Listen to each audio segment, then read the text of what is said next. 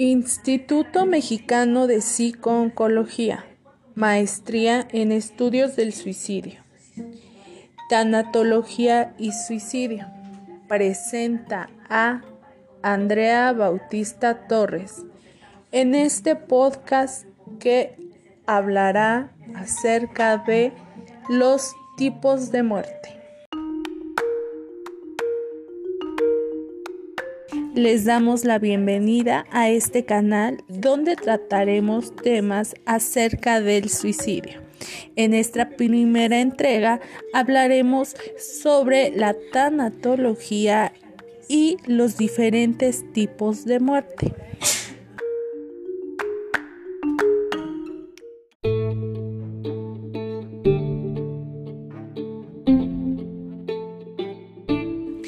Vamos a empezar describiendo qué es la tanatología.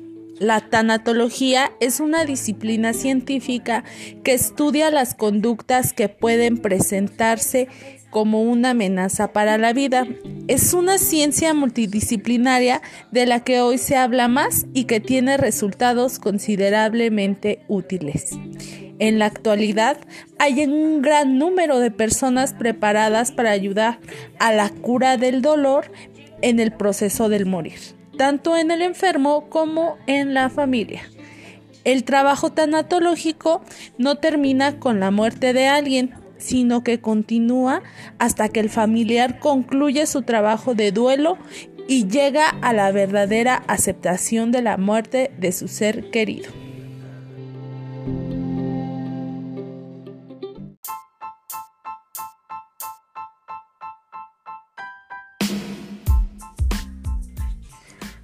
La tanatología comienza a posicionarse como una de las ciencias que más ha investigado acerca de este proceso, el de la muerte.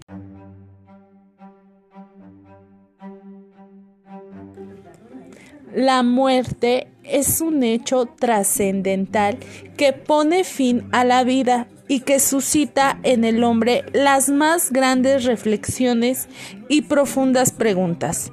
El mundo occidental se caracteriza por tener la incertidumbre de la muerte y con frecuencia sentimos temor de morir, aunque de antemano sabemos que es el único porvenir seguro que tenemos los seres humanos.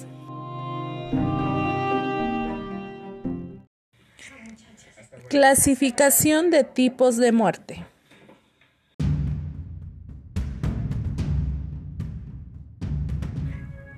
De forma genérica, la muerte se clasifica en tres unidades. La primera, la muerte natural. Esta se caracteriza por haberse suscitado por enfermedad o por envejecimiento. Tenemos por otro lado la muerte violenta. En esta se incluye el homicidio, el suicidio o algún accidente. Por último, la muerte indeterminada, súbdita o inesperada. Este tipo de muerte es sin razón aparente y sospechosa de criminalidad.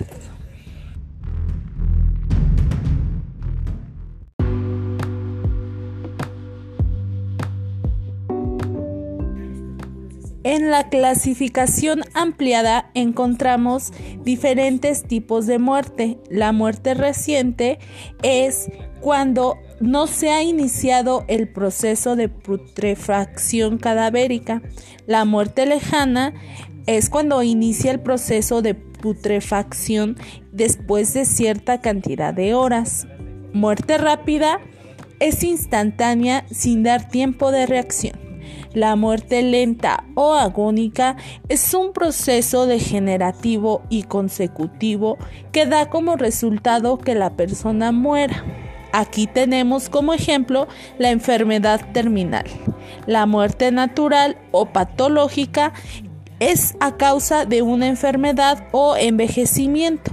Muerte violenta, agente externo que provoca de forma brusca la muerte. La muerte súbdita o imprevista es aquella persona sana y no que no que parece no tener causa.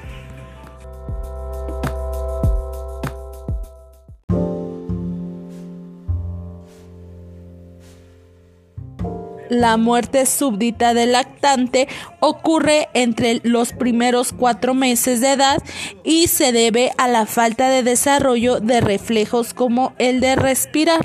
Muerte por inhibición se, se debe a la alteración de la función normal de las funciones corporales. La muerte por inanición es la ausencia de alimento de manera adecuada. Tenemos la muerte sospechosa de criminalidad. Estas son formas violentas o que no tienen explicación. La muerte real o somática es un fallo sistémico donde hay manchas cadavéricas o lividez la muerte momentánea o transitoria se presenta por tres o cuatro minutos, luego se revierte con maniobras de reanimación.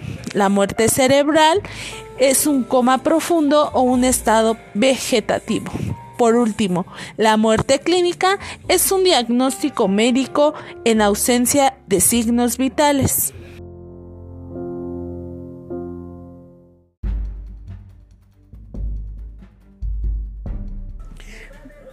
Por último, pero no menos importante, tenemos la muerte por feminicidio.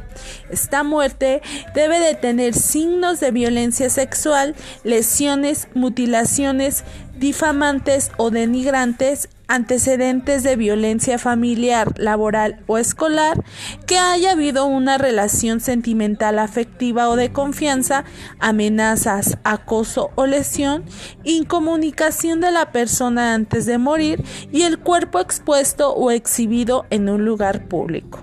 Espero esta información les sea de ayuda.